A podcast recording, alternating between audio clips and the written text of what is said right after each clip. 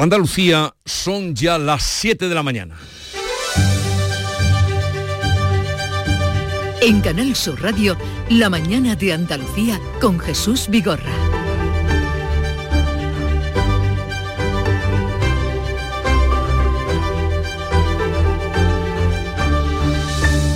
Buenos días queridos oyentes, es lunes, no sé si lo saben, 26 de febrero, semana en la que nos encontraremos con el día festivo de Andalucía.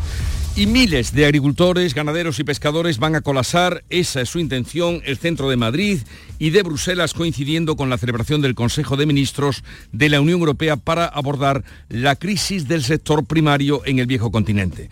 Los titulares de Agricultura buscan cómo aplacar las protestas, protestas generalizadas que llevan ya tres semanas y las organizaciones agrarias insisten. Lo primero, dice Andrés Góngora de COAC desde Andalucía, es admitir los errores. Por eso movilizamos, porque hay Consejo de Ministros en Bruselas, reconocer los errores, se tiene que materializar en primer lugar por parar todo lo que tiene que ver con la aplicación de la PAC. En libertad con cargos, el líder del clan de los Candela y dos de sus lugartenientes detenidos por su implicación en el secuestro de un hombre en Sanlúcar de Barramada, de Barramada la semana pasada por un supuesto ajuste de cuentas a plena luz del día hace ahora una semana. Mientras en Barbate los vecinos no quieren que se identifique su pueblo con el narcotráfico. Ellos se reunieron al grito de Barbate Paraíso. El pueblo no se merece esto. El pueblo lo que necesita es trabajo para la juventud. ¿Por qué? Para defender mi pueblo, ¿eh? porque en Barbate vemos gente trabajadora, honrada, humilde, Caso Coldo, el PSOE dice que será implacable con la corrupción venga de donde venga y el PP exige a Pedro Sánchez que aclare las palabras de Ábalos que se niega a dimitir.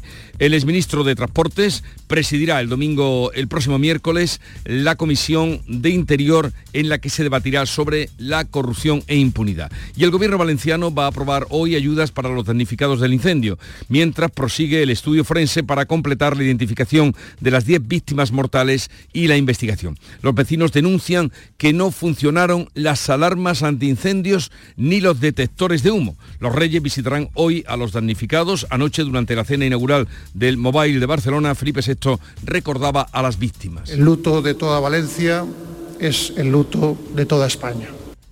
Por cierto que como viene siendo ya costumbre, mm, a la llegada del rey de España no le recibió, no estuvo para recibirle no estuvo a su altura, podríamos decir, el presidente de la Generalitat.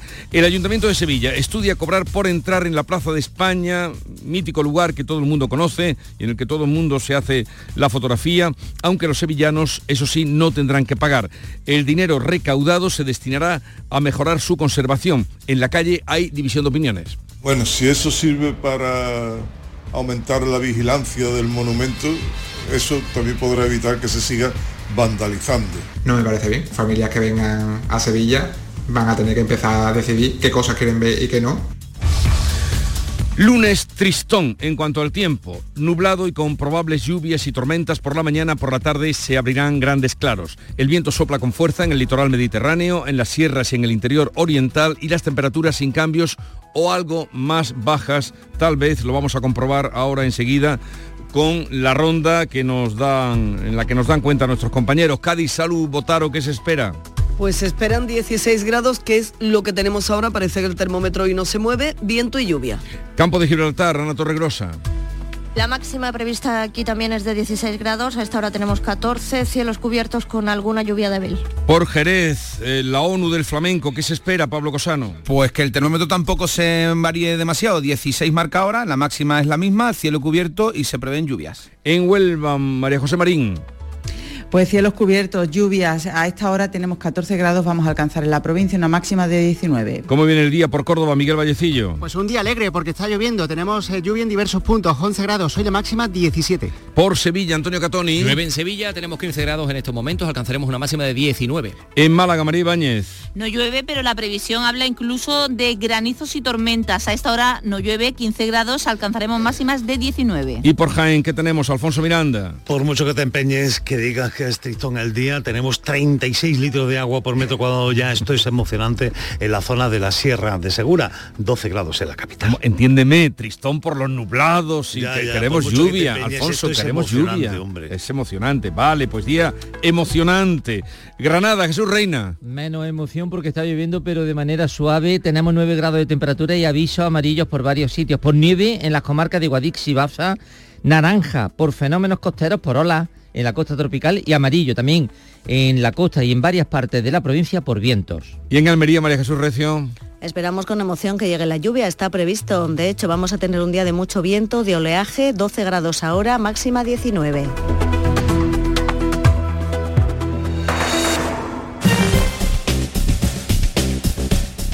Vamos a conocer a esta hora cómo se circula por las carreteras de Andalucía. Nos informa Lucía Andújar desde la DGT. Buenos días. Muy buenos días. Hasta ahora estamos pendientes de complicaciones si circulan en Granada por la A92 a su paso por la Char en dirección a Sevilla. Al margen de esto, les recordamos que las nieves provocan el corte de dos vías secundarias en Granada. Permanecen intransitables la A4025 en Huejar Sierra y la A395 a la altura de Monachil. Por ello les pedimos mucha precaución al volante.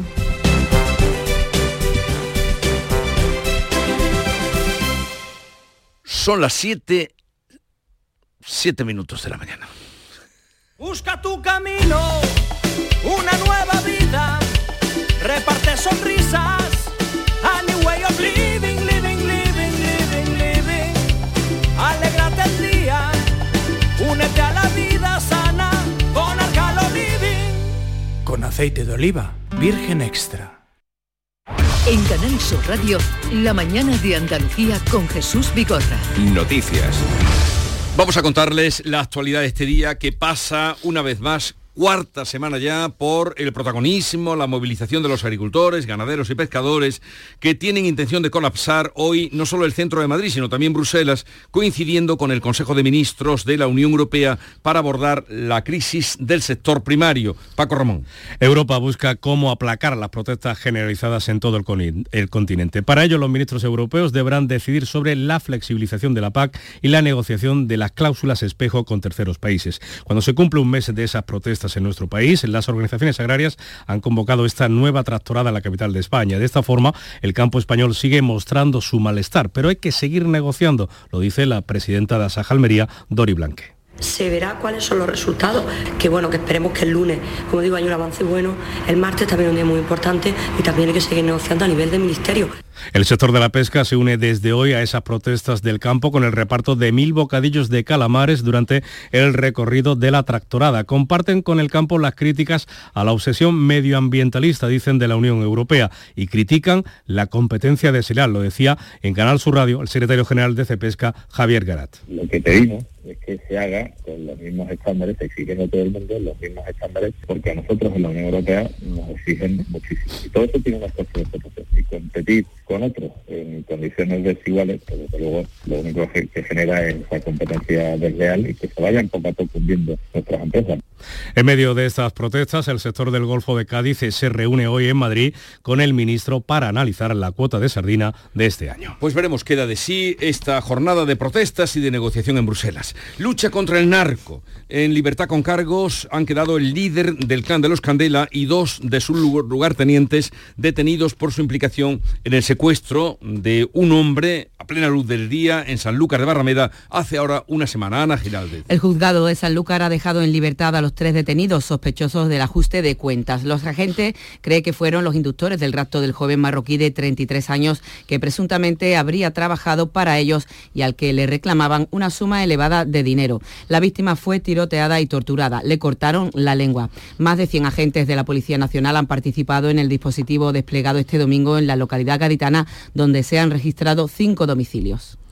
En Barbate, los vecinos han salido a la calle este domingo, se habla de mm, varios miles, porque no quieren que se identifique su pueblo con el narcotráfico. Lo han hecho por la dignidad de Barbate. Ha sido el lema elegido para una manifestación que ha salido desde la plaza del ayuntamiento y ha terminado frente a las puertas del cuartel de la Guardia Civil, a la que han mostrado una vez más su apoyo en la lucha contra el narco. El mal hacer de unos pocos, dicen, no se puede extender a todo el municipio. El pueblo no se merece esto. El pueblo lo que necesita es trabajo para la juventud. ¿Por qué? Para defender mi pueblo, ¿eh? porque en Barbate vemos gente trabajadora, honrada, humilde. Además, los barbateños piden más medios para luchar contra el narco, pero también planes de empleo para los jóvenes. Les hablamos ahora del caso Coldo. El auto de la Audiencia Nacional apunta al fugado Juan Carlos Cueto como presunto cerebro de la trama que se adjudicó contratos por 53 millones de euros para la compra de mascarillas al comienzo de la pandemia. Es uno de los 20 investigados por las mordidas de más de 9 millones y medio. Según ha podido saber Canal Sur, los agentes de la UCO de la Guardia Civil no pudieron detener a Cueto en su domicilio de Madrid, ya que días antes del despliegue policial había viajado a un país africano. Lo que sí encontraron en la vivienda fue una caja fuerte abierta y vacía. La Fiscalía ha determinado la relación directa y estrecha entre Cueto y Coldo García, la mano derecha del exministro de Fomento, José Luis Ábalos. El exministro de Transportes, José Luis Ábalos, se niega a dimitir, pero admite que lo habría hecho si el caso le hubiera estallado al frente del ministerio. El diputado y ex secretario de organización del PSOE ha recordado en una entrevista este fin de semana en la Sexta que no está acusado de nada y que no está implicado en ninguna trama de corrupción. Y añade que si el caso que afecta al que fuera su asesor, su mano derecha, por el presunto cobro de comisiones ilegales en la venta de mascarillas durante la pandemia, le hubiera estallado cuando era miembro del gobierno, entonces sí habría dimitido. Si esto se hubiera producido yo siendo ministro, es evidente que tendría que haber dimitido y en el momento. Soy diputado ahora. Por lo tanto, en el ámbito de mis funciones, no tengo ninguna responsabilidad sobre eso. En la agenda del Congreso está previsto que Ábalos presida este miércoles, el próximo miércoles, en la Comisión de Interior, en la que se va a debatir sobre corrupción e impunidad. El PSOE, por su parte, ante esta situación, dice que será implacable con la corrupción, venga de donde venga, y el Partido Popular exige a Pedro Sánchez que aclare las palabras de Ábalos. La portavoz del Gobierno, Pilar Alegría, insiste en que su partido será inflexible con la corrupción, venga de donde venga, y ha remetido contra el PP, del que dice no aceptarán lecciones. Vamos a trabajar en pro de la transparencia y que, desde luego, tolerancia cero ante la corrupción y ante los corruptos, sean quienes sean, vengan de donde vengan. Por su parte, la vicesecretaria de Organización Territorial de los Populares, Carmen Funes, ha calificado las declaraciones de Ábalos como una extorsión al presidente del Gobierno y exige a Sánchez que dé explicaciones. Ábalos le recordó que por él llegó al Gobierno y también Ábalos le recordó a Sánchez que por él puede salir del Gobierno.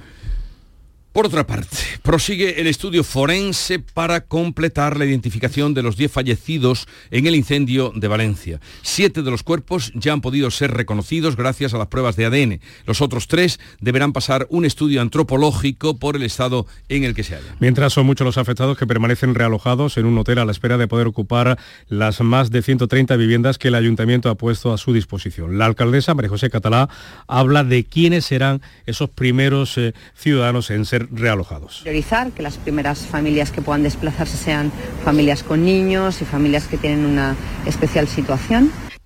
El gobierno valenciano va a aprobar hoy ayudas para los damnificados. Los Reyes también van a visitar hoy la capital levantina. Anoche, durante la cena inaugural del Mobile en Barcelona, Felipe VI recordaba así a las víctimas. Permítanme que al comenzar estas palabras tenga un recuerdo lleno de emoción para las víctimas, para los heridos, sus familias y seres queridos. El luto de toda Valencia es el luto de toda España. La Federación Española de Municipios y el Senado han convocado hoy sendos minutos de silencio en memoria de todas las víctimas. La Guardia Civil está investigando a 34 personas por un delito de maltrato y abandono de animales en varios municipios de Málaga. Los agentes del Seprona han rescatado más de un centenar de animales que estaban en una situación deplorable. Agentes de la Guardia Civil que han encontrado así a los animales. Han sido rescatados más de un centenar de animales. Eh, los agentes se encontraron en su mayoría con perros que se encontraban enfermos, con leishmaniosis o sarna, otros a los que habían amputado partes del cuerpo e incluso asesinado a golpes.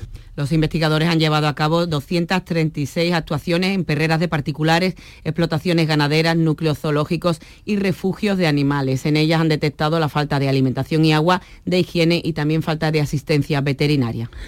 El precio de la luz sigue hoy en mínimos del año, por debajo de los 4 euros el megavatio hora en el mercado mayorista. La media de precios se sitúa este lunes en 3,82 euros, pero entre las 3 de la tarde y las 4 la electricidad costará 0 euros el megavatio. Sí, 0 euros, pero solo en el mercado mayorista, tal y como recoge el operador del mercado ibérico de energía, el OMIE. El precio máximo será de 11,75 euros entre las 8 y las 9 de la noche. De esta forma, el precio de la electricidad hoy se mantiene en niveles mínimos de lo que va de año por segundo día consecutivo, principalmente por el viento.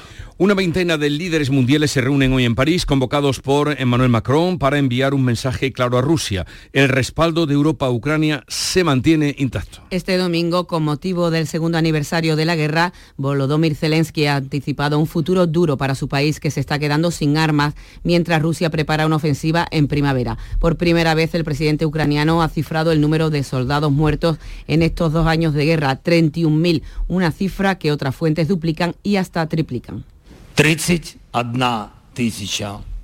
31.000 soldados ucranianos han muerto en esta guerra, no 300.000 o 150.000 o lo que sea que digan Putin y su círculo de mentirosos. Y de Oriente Medio llegan noticias contradictorias sobre la posibilidad de un alto el fuego en Gaza. De un lado se habla de ese alto el fuego de seis semanas en la franja cada vez eh, que podría estar cada vez más cerca. Se han reanudado las conversaciones en Qatar para concretar un caje de rehenes eh, por prisioneros palestinos. De otro, el gabinete de guerra israelí está concretando la ofensiva terrestre sobre Rafah, donde se hacina un millón y medio de desplazados. El primer ministro israelí Benjamín Netanyahu ha dicho en un canal de televisión norteamericano que si se logra el acuerdo sobre los rehenes, para ese canje, rehenes prisioneros, la incursión podría retrasarse, pero nunca cancelarse.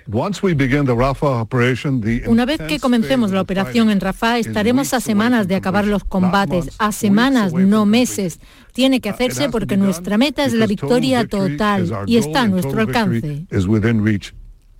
Y vamos ahora con una polémica local, pero de trascendencia por ser Sevilla una ciudad muy visitada. El Ayuntamiento hispalense tiene intención de cerrar la Plaza de España para cobrar entrada a los nacidos fuera de Sevilla o que no estén empadronados en la capital. El alcalde José Luis San quiere destinar el dinero que recaude a la mejora de la conservación y la seguridad del recinto monumental. Actualmente el edificio está ocupado por la Administración del Estado, mientras que la parte abierta del recinto corresponde al Ayuntamiento. La idea es conseguir un acuerdo con Hacienda de quien depende patrimonio de cara a la gestión cultural y turística de esos espacios. En la calle, disparidad de opiniones. Bueno, si eso sirve para aumentar la vigilancia del monumento, eso también podrá evitar que se siga vandalizando. No me parece bien. Familias que vengan a Sevilla van a tener que empezar a decidir qué cosas quieren ver y qué no. La Plaza de España es el segundo monumento más visitado de Sevilla, con más de 3 millones y medio de turistas al año y aparece en todos los rankings turísticos internacionales como una de las plazas más bonitas del mundo. Este domingo se han cumplido 10 años de la muerte de Paco de Lucía, el gran Paco. Desde Nueva York a Algeciras, pasando por Bogotá o Jerez, vienen celebrándose actos de homenaje, de recuerdo al genial guitarrista algecireño. En Nueva York se han escuchado por primera vez las grabaciones inéditas de Paco de Lucía junto a su hermano Pepe cuando tenían 11 y 13 años. Se trata de una grabación hecha con un magnetofón Grundy comprado en Gibraltar y es previa a la aparición de los chiquitos de Algeciras, como se hacían llamar ambos hermanos cuando empezaron a actuar. El disco, que se llama Pepito y Paquito, verá la luz el próximo mes de mayo. Yo en mis conciertos siempre lo digo.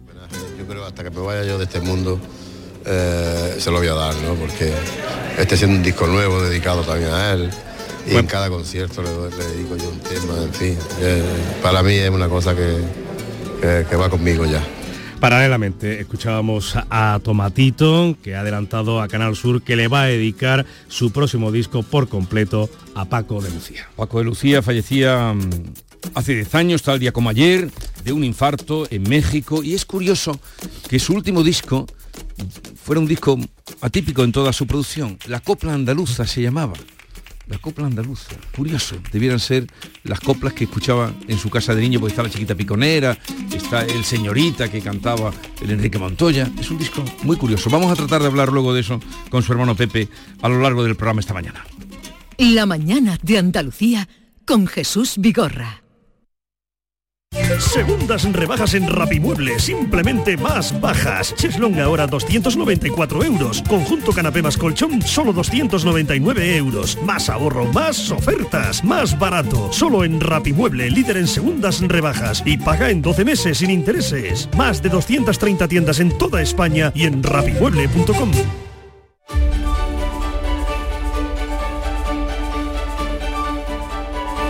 Vamos ahora a la revista de prensa que nos ha preparado nuestro compañero Jorge González. Hola Jorge. ¿Qué tal Jesús? Pues las portadas se repiten, caso Coldo, Caso Coldo Ábalos, Ábalos Coldo, el Mobile Congress de Barcelona, ¿qué más?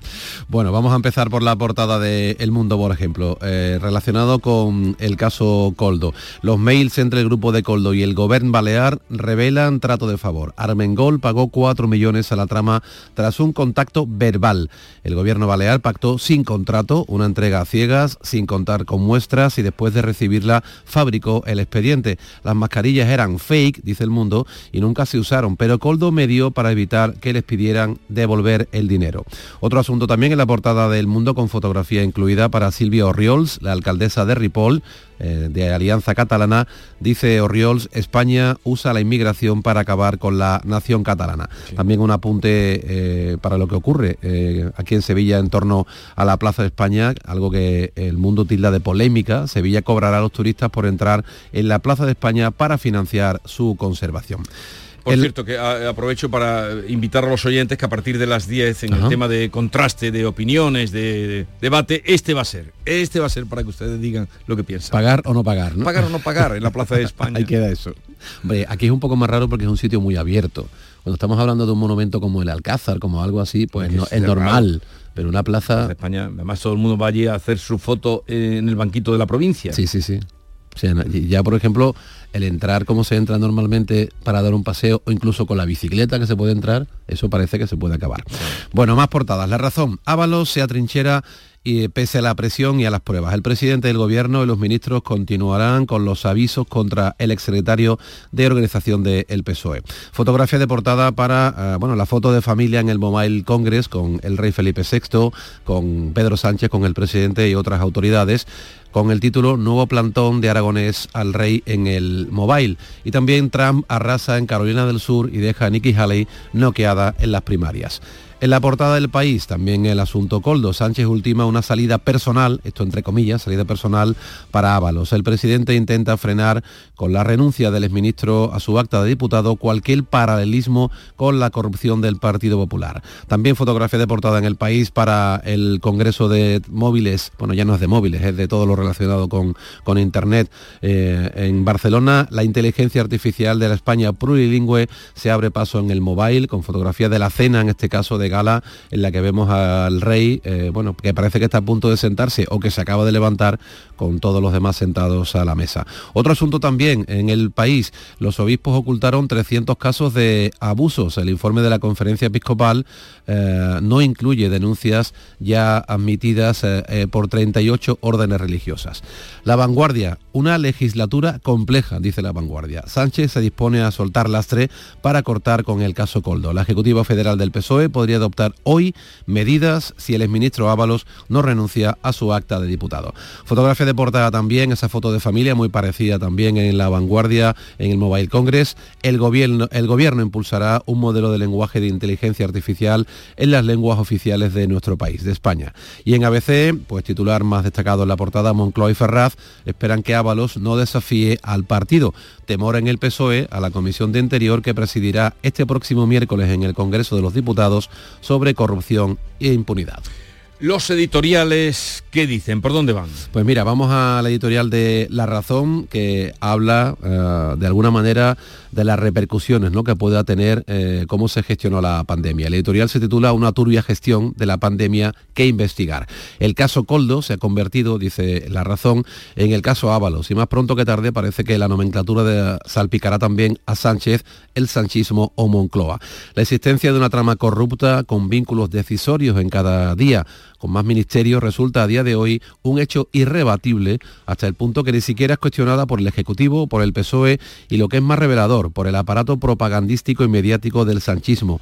150.000 muertos, cientos de millones de euros aguardan esa verdad oficial que el sanchismo ha guardado en el último cajón a cuenta de una mentira más. Pero para desgracia del gobierno, los frentes se le acumulan en los tribunales y aunque lenta, la justicia es inexorable. También estamos, tenemos aquí el, del país, eh, parálisis ante Gaza, es el editorial del país. La comunidad internacional sigue sin encontrar un modo efectivo de proteger a los civiles frente a la indiscriminada ofensiva israelí. Dice el país que camino de cumplirse ya los cinco meses desde que Israel desencadenara una brutal ofensiva militar contra Gaza, la comunidad internacional sigue desunida en torno a los medios para conseguir que, ben, que Netanyahu detenga una operación que hasta el momento ha causado la muerte a más de 29.000 personas, fíjate qué cifras, ¿eh? 29.000 muertos, en su inmensa mayoría civiles, casi 70.000 heridos y 1.700.000 desplazados, y también una destrucción inaudita en un territorio que se ha vuelto prácticamente inhabitable. Netanyahu ha utilizado el derecho a la legítima defensa contra la, la milicia islamista para traspasar cualquier límite de proporcionalidad. Capítulo aparte, dice el editorial del país, merece la estrategia conjunta de la Unión Europea, cuya división respecto a la guerra en Gaza resulta paralizante. En este contexto resulta acertada la decisión del gobierno español de imponer sus propias sanciones a los colonos violentos de Cisjordania que, espoleados por Netanyahu, atacan a civiles palestinos para expulsarlos del único territorio palestino no gobernado por Hamas. Lejos de ser una opción unilateral, la iniciativa española sigue la misma senda que Francia, Reino Unido o incluso Estados Unidos. Aunque sean tímidas, después de cinco meses de conflicto, se hacen imprescindibles acciones concretas que envíen al Ejecutivo israelí un mensaje claro de que no puede seguir actuando impunemente contra civiles indefensos.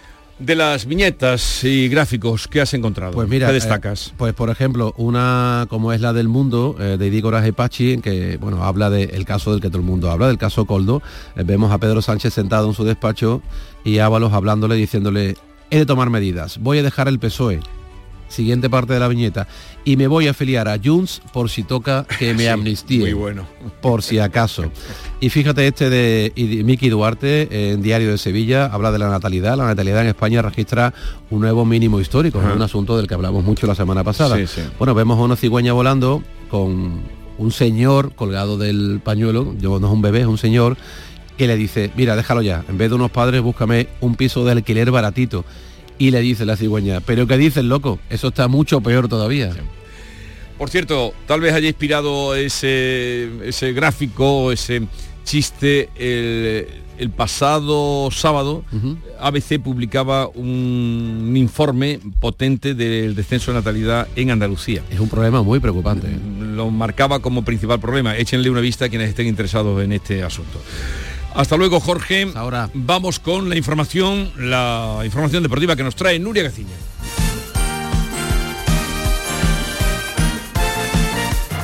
Nuria, buenos días. Hola, ¿qué tal? Muy buenos días. El Betis recupera la sexta plaza, el Cádiz salva un match ball y Sevilla cae en el Bernabéu. Los tres jugaron ayer. En el caso del Betis, el equipo verde y blanco ha sido el único andaluz de primera en lograr la victoria este fin de semana. Los de Manuel Pellegrini cambiaron el chip, nada que ver con lo visto el jueves en Europa, para imponerse en el Benito Villamarín por un contundente 3 a 1 al Atleti de Bilbao. Victoria que unida a la derrota de la Real Sociedad frente al Villarreal provoca que el conjunto bético recupere el sexto lugar de la clasificación, es decir, puesto de Liga Europa con 42 puntos, dos más que los Donos Tierras y a siete de los bilbaínos. A seis puntos alejado del descenso sigue el Sevilla que anoche cayó en el Santiago Bernabéu por la mínima ante el Real Madrid. Una derrota digna, ya que los sevillistas compitieron hasta el final. Volvía Sergio Ramos, a la que fue su casa durante 16 años, estaba previsto rendirle un pequeño homenaje en la previa del partido, pero nada de nada. Feo detalle del Real Madrid con un jugador que es leyenda en la Casa Blanca. Seguimos con el repaso a la clasificación. En la zona peligrosa permanece el Cádiz, pero gracias al, empate in extremis que conseguía Darwin Machis en el minuto 100, gracias a ese empate a dos en el nuevo Mirandilla ante el Celta de Vigo, Al menos evita el Cádiz que los vigueses se alejen. Se mantiene, por tanto, esa diferencia de tres puntos entre ambos equipos. A siete puntos de la permanencia vemos al Granada, penúltimo en la clasificación, con un partido menos, puesto que el de este fin de semana, el que estaba previsto para el sábado ante el Valencia en los Cármenes, no se ha jugado, ya que finalmente la Liga aceptó la petición del Cluche de aplazarlo por el devastador incendio ocurrido el pasado jueves. Último en la tabla sigue el Almería, que de nuevo volvía a dar buenas sensaciones, esta vez con el empate a dos ante el Atlético de Madrid, pero continúa sin ganar. Cierra hoy la vigésimo sexta jornada en primera el Girona Rayo.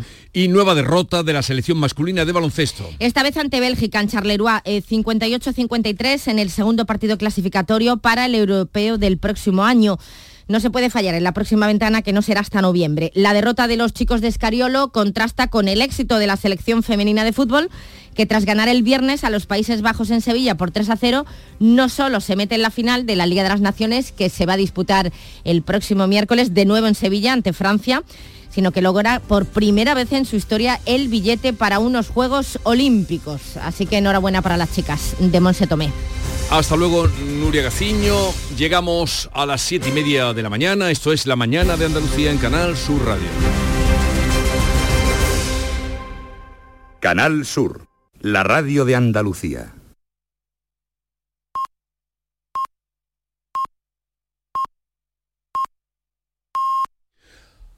Andalucía son las siete y media y viene lloviendo en buena parte de esta tierra. En Canal Sur Radio, La mañana de Andalucía con Jesús Vigorra. Y a esta hora vamos a contarles con Ana Giraldez las noticias más destacadas que venimos contándole ahora resumidas en titulares. Agricultores, ganaderos y pescadores colapsarán hoy el centro de Madrid y de Bruselas. Las protestas coinciden con la celebración del Consejo de Ministros de la Unión Europea para abordar la crisis del sector primario, en el que Europa buscará cómo aplacar las protestas generalizadas en todo el continente. En libertad con cargos, el líder del clan de los Candela y dos de sus lugartenientes detenidos por su implicación en el secuestro de un hombre en Sanlúcar de Barrameda hace una semana. En Barbate, sus vecinos han salido a la calle este domingo porque no quieren que se relacione su pueblo con el narcotráfico.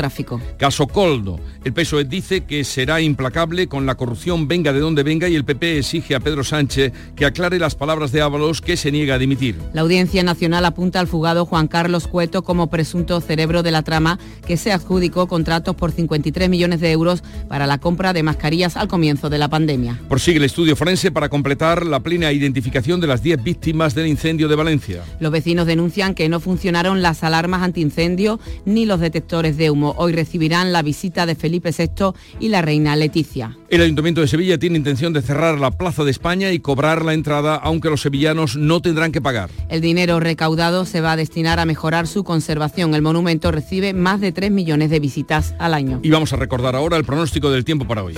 La semana comienza nublada y lluviosa con posibles tormentas acompañadas de granizo menudo por la mañana. Por la tarde se abrirán grandes claros de norte a sur. La cota de nieve bajar hasta los 1.000-1.200 metros y el viento soplará todo el día con rachas muy fuertes en el interior oriental, la vertiente mediterránea y en las sierras. Las temperaturas máximas van a oscilar entre los 13 grados de Jaén y los 19 de Málaga y Almería.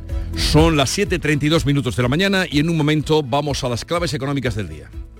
¿Quieres abrir tu negocio al exterior? En Cajamar te acompañamos en la estrategia de negocio internacional de tu empresa. Infórmate en nuestras oficinas y te ayudaremos a encontrar las mejores soluciones para tus operaciones internacionales. Consulta en la web cajamar.es, área empresas y autónomos barra internacional. Cajamar, distintos desde siempre.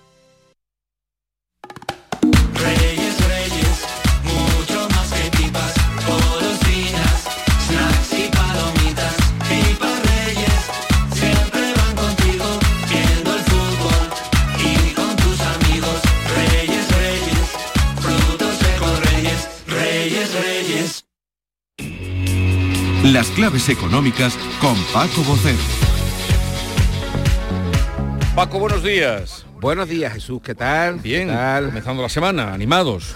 Sin duda, después de nuestro corte comercial anterior justo a este, nos animamos tremendamente. Sí, sí, nos sin duda. Y más ahora con los titulares de los medios económicos especializados que tú nos traes. A ver, ¿qué Bueno, cuentan hoy? ¿Qué cuentan Vamos a ver. mira, Alégrame el día. Vamos a ver, voy a intentar alegrártelo de alguna manera. Bueno, en expansión nos hablan de que el Santander tiene una ofensiva puesta en Emiratos, Qatar y Arabia Saudí para eh, llevar allí eh, su negocio de banca privada. En el caso de cinco días, tenemos una información, análisis eh, un poco, mm, ¿cómo te diría? Un poco curiosa. Y es que nos eh, cuenta cinco días que el gobierno vetará la entrada del PP en la Comisión Nacional del Mercado de la Competencia, que además está desgajando ahora está volviendo al viejo formato de la Comisión Nacional de la Energía, si no desbloquea el Consejo eh, General del Poder Judicial, esa batallita que estamos dando fuera con el comisario europeo. Una cuestión bastante curiosa y además, ya te digo, que bastante singular. Por su parte, el economista nos cuenta que la banca mejora el dividendo de, que va a entregar este año un 45% y acabará pagando 10.400 millones de euros de ese dividendo a sus accionistas.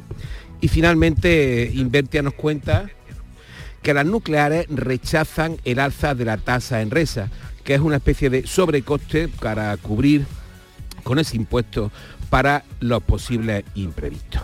Y nos vamos a las claves. Pues así las cosas, con eso que hablamos, no es extraño el paro que anuncian hoy los trabajadores de banca, ¿no? Los empleados de banco. Exactamente, que es con lo que comenzamos hoy lunes, con ese paro que han convocado los sindicatos del sector bancario para, te digo dentro de un rato, porque empieza a las 8 y acabará a las 10 que convocan a 152.000 empleados en el conjunto del país y lo hacen en medio del proceso que están llevando a cabo de negociación colectiva para conseguir eh, mejores condiciones eh, laborales para en su opinión. Y eso es lo más inmediato, porque después tendremos hoy un indicador importante como el de los precios industriales ya de enero, que va a complementar la tendencia de la marcha de la industria en este inicio de año con el PMI manufacturero que vamos a conocer el viernes. Oye, ¿y qué más eh, nos trae esta semana, Paco? Pues mira, en cuanto a lo más importante, lo vamos a volver a tener en la inflación. Y es que vamos a conocer nuestro dato adelantado el próximo jueves como también conoceremos el deflactor del IPC de Estados Unidos, que es uno de los indicadores que sigue más de cerca la Reserva Federal a la hora de determinar su postura sobre los tipos de interés del que ya hemos comentado algunas veces en este programa de las claves. En materia de más indicadores importantes, vamos a tener también que prestar atención dentro de la eurozona a la confianza del consumidor europeo, a esos PMI manufactureros adelantados que te hablaba antes del viernes y para cerrar también el mismo viernes la cifra de paro de, la cifra de paro de la Unión Europea y de la eurozona. Pues hablando de Eurozona, Mario Draghi ha reaparecido este fin de semana con una advertencia sobre la economía, ¿no? Efectivamente, y lo hizo en la reunión del Eurogrupo del ECOFIN, de los ministros de Economía y Finanzas, que tuvo lugar el sábado. Y es que Mario Draghi advirtió de que la Unión Europea tendrá que invertir una cantidad enorme, no dijo cuánta, pero enorme de dinero y en un plazo relativamente corto, tampoco habló del plazo, si queremos mantener en Europa nuestra competitividad frente a Estados Unidos y China ante los profundos cambios del orden económico mundial. Y es que la geopolítica es un asunto tremendamente serio que habría que darle algo más de importancia. Y esto a partir de que el presidente del Banco Central Europeo y es primer ministro italiano adelantase ese objetivo como uno de los puntos más relevantes del uniforme que está preparando por encargo de la presidenta de la Comisión, Úrsula von der Leyen. Un informe que va a presentar próximamente y que no cabe duda, como vemos, de que va a ser un, un informe de enorme interés y bastante utilidad. Muy bien, ¿y qué más tenemos? Pues mira, un detalle tecnológico para finalizar. Esa aplicación que todo el mundo utiliza absolutamente para todo, WhatsApp, cumple 15 años siendo la herramienta de comunicación, pues como decimos, más utilizada del mundo, con más de 2.000 millones de usuarios, detalla el economista en una información. Y es que según el último estudio de redes sociales del laboratorio IAB Spain de este año pasado, WhatsApp sigue reinando como la aplicación más valorada eh, la que se utiliza con mayor frecuencia, varias veces al día, mayor intensidad y por supuesto por las distintas generaciones, empezando desde los más jóvenes hasta los más talluditos. Eh, pues nada, vamos a dejarlo aquí entonces, Paco, Vamos a... a- ver cómo transcurre la semana. Eh, Lo vamos viendo por WhatsApp. y se lo iremos contando. Y lo iremos contando. cada Muy bien. Un saludo, Paco. Igualmente, hasta, mañana. luego, adiós. Hay gente para todo y el programa del Yuyu es de buena gente, divertida y alegre, que le pone humor al día a día. Sí, porque nos gusta mirar el lado bueno de la vida, por muy surrealista que pueda ser, y dibujarte una sonrisa. No es fácil, créeme, pero no tiene precio. El programa del Yuyu, gente genuinamente original. De lunes a viernes a las 3 de la tarde. Contigo somos más Canal Sur Radio. Contigo somos más Andalucía. Vamos ahora con otras noticias de Andalucía. La Junta y el Ayuntamiento de Sevilla desinfectarán el colegio al que acude un niño de 6 años que ha dado positivo por viruela del mono junto a dos familiares. ¿Qué sabemos, Antonio Catoni? Pues sí, Salud además va a poner en marcha un protocolo de prevención en ese colegio. Recuerda que el, riesgo de contagio es, bajo. Bueno, los afectados sabemos que tienen síntomas muy, muy ligeros y además eh, los especialistas dicen, recuerdan los epidemiólogos, que el mensaje debe ser de tranquilidad. Amos García Rojas dice que es una enfermedad de fácil abordaje sanitario a la vez que los contagios son altamente improbables. La posibilidad de transmisión de la enfermedad de una persona a otra no es fácil, requiere de unas situaciones que hacen complicada, complicada la transmisión del problema. Así que pues eh, se recomienda la vacunación de los compañeros de clase de este, de este niño, eh, que consiste en una única dosis y por otra parte pues Educación y el Ayuntamiento van a proceder, como dices, a desinfectar ese centro. Continúa la llegada de inmigrantes a la costa de Almería. En las últimas horas, dos pateras han sido localizadas en Roquetas de Mar y en la isla de Alborán. Continúa otro grupo custodiando por la Armada para llevarlo a la costa cuando el tiempo lo permita. Este domingo, seis personas eran evacuadas por problemas de salud. María Jesús Recio. Sí, la mala mar que continuará hoy impide de momento su traslado a Almería desde la isla. La Armada no ha dado a conocer el número de personas que se encuentran allí. Se ha informado del traslado este domingo por la tarde de una mujer y cuatro menores por problemas de salud y otro hombre fue evacuado por hipotermia durante la mañana. Mientras llegaban a Roquetas de Mar dos embarcaciones con más personas, 16, interceptó la Guardia Civil y vecinos alertaron al 112 de otro desembarco. Aquí en el puerto, chaval. Cada uno se vaya para un lado. Una pena, decían los vecinos. Salieron a la carrera en dirección al castillo de Santa Ana. Varios han sido localizados en el puerto pesquero con hipotermia. Parte de las temporeras marroquíes que trabajan esta campaña, van a trabajar en la campaña agrícola en Huelva, van a recibir formación para montar un negocio cuando vuelvan a Marruecos. María José Marín. El objetivo es que su medio de vida no tenga que ser el estar desplazándose todos los años a Huelva, sino que cuando lleven unas campañas aquí tengan recursos y habilidades adquiridas que les permitan desarrollarse. Para ello van a recibir formación por parte de las ONGs y se las va a acompañar en su proyecto profesional. Cristina Rovira es responsable de programa para Intermón Oxfam. De fortalecimiento de capacidades y de formación para que ellas al retorno puedan estar emprendiendo, si lo desean, un proyecto cooperativo con los ahorros que a través de los distintos años han ido acumulando. Un proyecto piloto de la mano de la empresa Agromartín que se ha puesto en valor en un encuentro sobre migración circular. El Grupo de Ciudades Españolas Patrimonio de la Humanidad ha aprobado este fin de semana un calendario de actividades culturales y promocionales para este año. Todas tendrán un motivo central. La existencia de este club cumple ahora 30 años desde Jaén. Alfonso Miranda. Las 15 ciudades que componen esta asociación han acordado su participación en ferias turísticas más importantes de Europa y Asia para atraer más visitantes. El alcalde de Segovia, José Macerías, ha ejercido como portavoz en la asamblea que se ha celebrado este fin de semana en Úbeda de Baeza. La Asamblea ha aprobado el calendario para posicionar la marca Ciudades Patrimonio de España en Europa, América y Asia con presencia en las ferias más importantes del mundo, como la de Bruselas, la ITB Berlín, la International Luxury Travel Market de Singapur y Asia Pacific y la IATA Japón. Y además han aprobado un completísimo programa de actividades culturales. Y hoy se inaugura en Madrid la Feria del Aceite de Oliva con presencia de empresas cordobesas de aceite y de vinagres. Miguel Badicillo. Esta feria es la más importante del mundo en aceite de oliva y se inaugura esta mañana en IFEMA, en Madrid.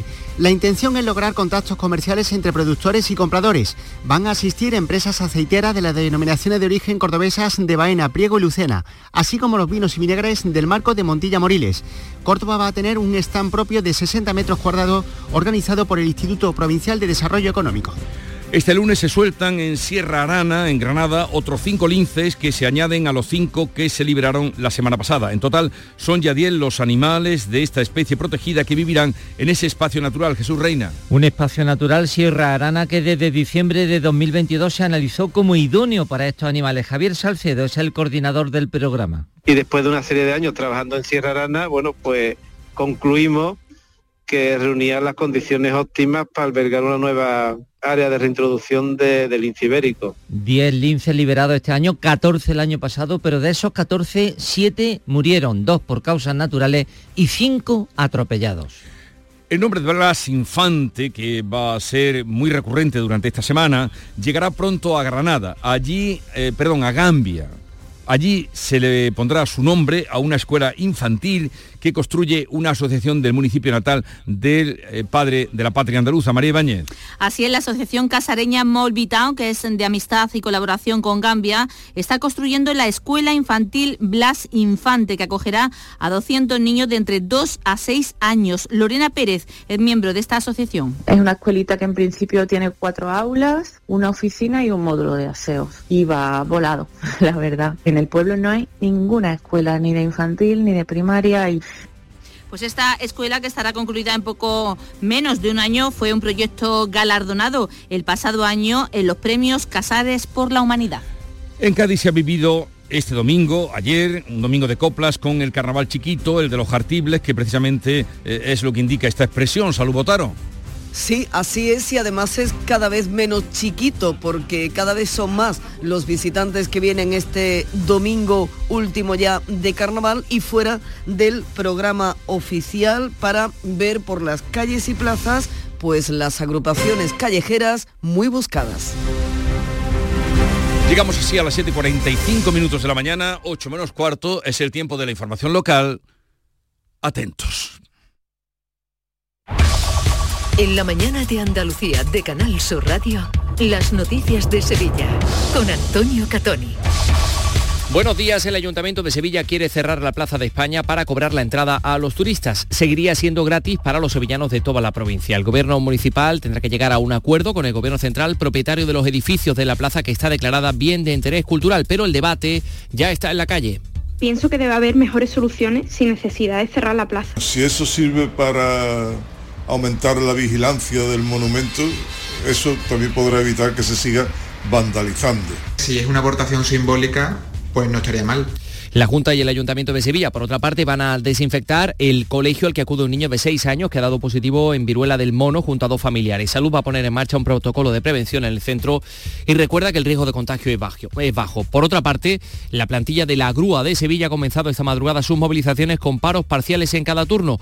El otro titular es la lluvia. En las horas que llevamos de lunes han recogido casi 8 litros en Cazalla de la Sierra y este domingo han sido seis y medio en la Puebla de los Infantes. Seguirá lloviendo durante esta mañana, pero se abrirán claros a partir de mediodía. Vientos moderados con intervalos fuertes de componente oeste y temperaturas sin cambio, 17 grados en Morón, 18 en Écija, 19 en Lebrija y Sevilla, donde ahora tenemos 15 grados. Vamos con el tráfico. A esta hora tenemos dos kilómetros de retenciones en la S30, en el nudo de Utrera, en sentido Ronda Urbana Norte, a causa de un accidente. También 5 kilómetros de retenciones en el acceso a Sevilla por la autovía de Huelva, uno en el puente del Centenario sentido Cádiz, otro en sentido Huelva también en el acceso por la autovía de Coria y otro kilómetro por la autovía de Mairena. Ya en el interior de la ciudad, el tráfico es intenso en sentido de entrada en el Alamillo, en la avenida de Juan Pablo II y el puente de las Delicias y en la avenida de La Paz y también en la Ronda Urbana Norte en ambos sentidos. Enseguida desarrollamos estos y otros asuntos, realiza Cristina Nogales. Un desayuno, un tapeo, arroces, guisos, mariscos, carnes, pescados. La cocina tradicional está en Venta Pazo. Amplias terrazas al sol y a la sombra. Varios salones para que elijas dónde estás más cómodo. Estamos en Benagazón, a pie de autopista y también en Sanlúcar la Mayor, nuestro restaurante de siempre. Restaurante Venta Pazo. Un lugar para celebrar y disfrutar. Un lugar lleno de tradición. Venta Pazo. Cada noche, de lunes a viernes a las 10, Canal Sur Radio te acerca a la Semana Santa. El llamador. En Canal Sur Radio, las noticias de Sevilla. El Ayuntamiento de Sevilla quiere cerrar la Plaza de España y cobrar la entrada, aunque seguiría siendo gratis para los nacidos en la capital y en la provincia, también para los empadronados en la ciudad. Así consta en el borrador que maneja el gobierno municipal. Los edificios que componen la plaza están catalogados como bien de interés cultural, con la categoría de monumento desde julio del año pasado, del año 2023, si bien el espacio semicircular es de titularidad municipal. Por eso el objetivo eh, del ayuntamiento llegar a un acuerdo con Hacienda para gestionar esos espacios abiertos del recinto. José Luis Sanz defiende de esta manera el proyecto. Gracias al cobro eh, de la entrada en la Plaza de España podremos mantener un servicio de vigilancia durante 24 horas y lo que es más importante, tener un taller de restauración permanente para el mantenimiento de la Plaza de España. Estamos hablando de un espacio libre de grandes dimensiones, 230 metros de diámetro interior entre las dos torres, la Plaza de España, segundo monumento más visitado de Sevilla con más de 3 millones y medio de turistas al año. Bueno, pues la izquierda rechaza esa medida de cerrar la Plaza de España y aboga, en cambio, por la tasa turística. Los socialistas consideran que el cierre supone hurtarle un espacio público a los sevillanos y que el proyecto va en contra de la idea con la que concibió la plaza Aníbal González. Antonio Muñoz. Reitero que la solución para la intervención, la conservación en el patrimonio de nuestra ciudad es la tasa turística. Por tanto, ese es el camino que hay que trabajar, ese es el camino donde hay que indagar, pero no privatizar el espacio público. La portavoz de Compodemos Izquierda Unida, Susana Hornillo, asegura que la iniciativa le genera incertidumbre. En primer lugar, porque un conjunto patrimonial como este no puede ser alterado así a la ligera, sin contar con los informes correspondientes y sin contar con la gente. En cualquier caso, tenemos claro que si lo que quiere es privatizar y enjaular este espacio público, eso no va a funcionar. 7 y 49. Vuelve a tomar ese España a debate, con los más interesantes análisis de la actualidad. El jueves 7 de marzo, Mariano Rajoy examinará la actualidad española y pondrá el colofón a la duodécima edición del Foro España a debate. A las 20 horas en el Auditorio Rafael de León. Entrada libre hasta completar aforo. Síguenos también por streaming. Ayuntamiento de Tomares. Tomares como a ti te gusta. Las noticias de Sevilla. Canal Sur Radio. Salud se pone hoy en contacto con los padres que tienen a sus hijos en el colegio de la capital, donde un niño de 6 años ha dado positivo en viruela del mono. Les va a recordar las medidas de prevención. También han dado positivo dos adultos de la misma familia de este, de este crío, aunque son todos casos leves y el riesgo de contagio es muy bajo. Más datos, Asunción Escalera. Los afectados tienen síntomas muy ligeros y Salud recuerda que para que exista contagio debe producirse contacto estrecho, ya que el virus se transmite a través de fluidos y eso hace muy improbable la transmisión. En todo caso, se recomienda la vacunación a los compañeros de clase. Consiste en una única dosis que se administra vía subcutánea. Además, la Consejería de Desarrollo Educativo y el Ayuntamiento van a proceder a desinfectar el centro. A ello hay que sumar medidas básicas para todos, como son el lavado frecuente de manos, reducir la interacción acción social y el uso recomendado de mascarillas hasta el 12 de marzo, que es cuando acaba la cuarentena. Los especialistas insisten en el mensaje de tranquilidad. Se trata de una enfermedad de fácil abordaje sanitario y los contagios son altamente improbables. A las 7.51 vamos con la información deportiva. Carlos Gonzalo, buenos días. Hola, ¿qué tal? El Real Betis se resarció de su fiasco europeo ante el Dinamo de Zagreb con una holgada victoria por 3 a 1 ante el Atleti de Bilbao. Chimi Ávila, Yuri en propia puerta y Cardoso apuntalaron la victoria del cuadro verde y blanco. Por cierto que la asistente del colegiado principal Guadalupe Porras tuvo que ser hospitalizada debido a un golpe en su cabeza con una cámara de televisión que se encontraba en la banda. Por fortuna y pese a haber perdido la conciencia en unos instantes, se encuentra bien. El Sevilla, pese a hacer un partido serio y ordenado, perdía por la mínima 1 a 0 ante el Real Madrid en el Santiago Bernabéu. También estuvo marcado el partido por algo, por la lesión del árbitro principal, Díaz de Mera, que tuvo que dejar su puesto al colegiado de Primera Federación, Fernández Buerco. Este lunes desde la 1 y 5 de la tarde, la tertulia de la jugada de Sevilla te llega desde el restaurante Hummo, de Clandestine Grill Company, con la última hora de tu equipo y el análisis con los protagonistas. La brasa más canalla de Sevilla se cocina al carbón en San Bernardo. Restaurante Hummo, de Clandestine Grill Company, en calle Juan de Mata Carriazo número 4. Este martes os esperamos en el Auditorio Nissan Cartuja de Sevilla para disfrutar del show del comandante Lara, en vivo y en directo. Comenzamos a las 6 de la tarde. Y gracias a este maravilloso público, el show del comandante Lara. Vive una tarde espléndida de alegría, humor e ingenio con el show del comandante Lara. Con la colaboración del Auditorio Nissan Cartuja. En Canal Sur Radio, las noticias de Sevilla con Antonio Catoni. La plantilla de la grúa de Sevilla ha comenzado esta madrugada sus movilizaciones, paros parciales en cada turno durante 10 días alternos de aquí al viernes de Dolores, que es cuando se comienza o cuando van a comenzar una huelga indefinida. En Semana Santa y Feria van a ser todos los días, como dice el representante de los trabajadores Santiago López. Una vez que estemos en la feria la vamos a rebasar incluso y no tenemos intención de parar hasta que no se engaste una solución definitiva por parte del ayuntamiento. Nosotros de la empresa ya no esperamos nada, lo único que esperamos de, de esta empresa es que se marche cuanto antes. Piden al ayuntamiento que publique un nuevo pliego de condiciones para conceder el servicio a una nueva concesionaria. Y por otra parte, los vecinos de los barrios afectados por los cortes de luz se movilizan hoy en la Plaza Nueva. A las 11 se concentran en la Plaza Nueva. Que se gaste una, fortuna docenas en, en, poner farolas en el centro, en poner luces en, en Navidad, la historia está de luces en, en el río y que luego en nuestros barrios, en nuestras calles, el alumbrado público se va. Hoy entra en servicio en el aeropuerto el enlace directo entre Sevilla y Estocolmo, una única frecuencia semanal que va a operar la aerolínea Scandinavian Airlines y ya en verano Sevilla contará con una nueva conexión aérea directa con la isla portuguesa de Madeira. Por otra parte, les contamos, el consejero de Turismo y Cultura, Arturo Bernal, ha asegurado en una entrevista en Diario de Sevilla que ya trabaja para ampliar el Museo de Bellas Artes en el Palacio de Monsalves espera concretar, dice, en breve un calendario con el Ministerio para que las obras se ejecuten a la vez que las obras del arqueológico. Y en cuanto a las atarazanas, ha hablado de los contenidos. Reflejarán, dice Arturo Bernard, lo que era Sevilla cuando se construyó este edificio. Debe ser un elemento de interpretación y de explicación de la posición de, Sevilla en ese mundo sino también todos los elementos que confluyen para que efectivamente se dé esa situación de cierto, de gran relevancia ¿no? que tenía Sevilla. Y ahí no solamente está, como digo, la comercial, la mercantil o la económica, pero también la artística. Les contamos que ya pueden adquirirse las entradas para Poncio Pilatos, que celebra sus 10 años de representación en los restos del Antiquarium. Y entre las actividades de estos días con motivo del 28F hay un concierto en la Sala Malandar. Escuchas La mañana de Andalucía con Jesús Vigorra, Canal Sur Radio.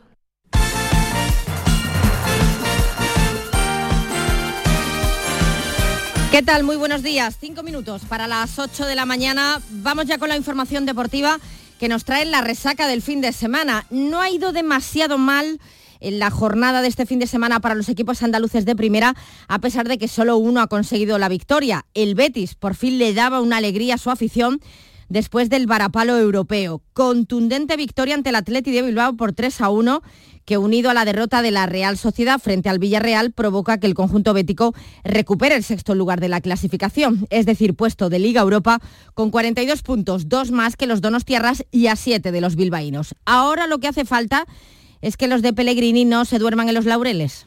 Era importante posicionarse otra vez en puestos eh, europeos porque ahora no dependemos de lo que hagan los otros, sino que dependemos de nosotros mismos. Así que iremos tratando de sumar la mayor cantidad de puntos y lograr una, cuarta clasificación. Y la manera está, bueno, yo creo con la actitud, con la personalidad que jugó el equipo hoy día, que, que no siempre se puede repetir, ya dije, por muchas circunstancias en el fútbol, pero ojalá que seamos lo más regulares posible de aquí hasta final de temporada.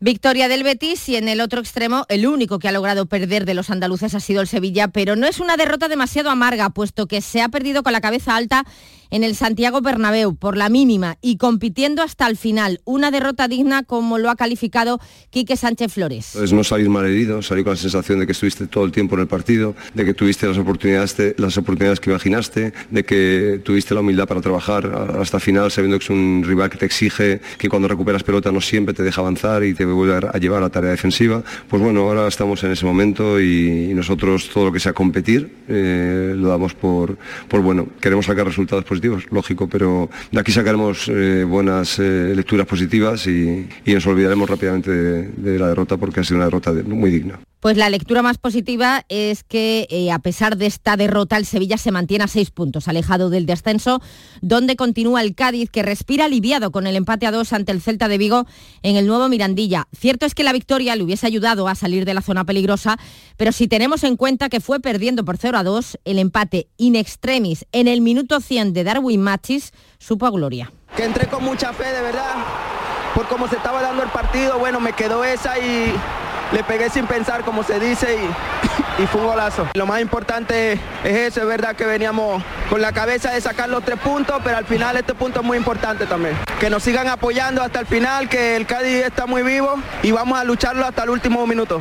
Con este empate al menos se evita que el Celta pues se hubiese marchado a seis puntos, así que se mantiene por tanto esa diferencia de tres puntos entre ambos equipos. A siete de la permanencia vemos al Granada, penúltimo en la clasificación, con un partido menos, puesto que el de este fin de semana ante el Valencia en Los Cármenes finalmente, como saben, no se jugó por ese terrible incendio ocurrido en la capital valenciana el pasado jueves. Parece ser que tanto el Valencia como el Granada van a proponer que el partido se juegue el jueves 4 de abril. Último en la tabla sigue el Almería que de nuevo volvió a dar buenas sensaciones, esta vez con el empate a dos ante el Atlético de Madrid, pero continúa sin ganar. Como bien señala Garitano, el Almería es un colista de lo más atípico. Somos un colista yo creo que atípico, ¿no? Eh, normalmente un equipo que está en esta situación con tan pocos puntos y que no ha ganado, pues lo que te digo, ¿no? Va encajando derrotas normalmente, no siempre, pero va encajando por los campos o es un equipo bastante fácil de ganar de vez en cuando, ¿no? Y no es en, en nuestro caso en ningún partido de los que he estado yo, quitando el primero en Girona, el equipo ha perdido fácil.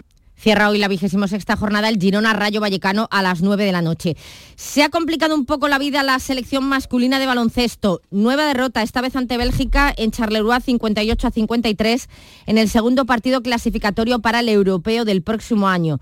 Escariolo es consciente de que el combinado nacional atraviesa una época de transición todos somos conscientes de nuestro momento histórico, ¿no? Nuestro momento histórico transicional y todos tenemos que comprometernos a buscar eh, todos los recursos posibles para eh, mantener lo más arriba posible nuestra competitividad, incluso en un momento evidentemente transicional. Yo, el cuerpo técnico, la federación, los jugadores, sobre todo, todo el mundo, eso no hay, no hay mucho más secreto. Pues no se puede fallar en la próxima ventana que no será hasta noviembre. Las que no fallaron fueron las chicas de la selección femenina de fútbol que se han clasificado para la final de la Liga de las Naciones que se disputa frente eh, en Sevilla frente a Francia y eh, consiguen también el billete olímpico. Canal Sur, la radio de Andalucía.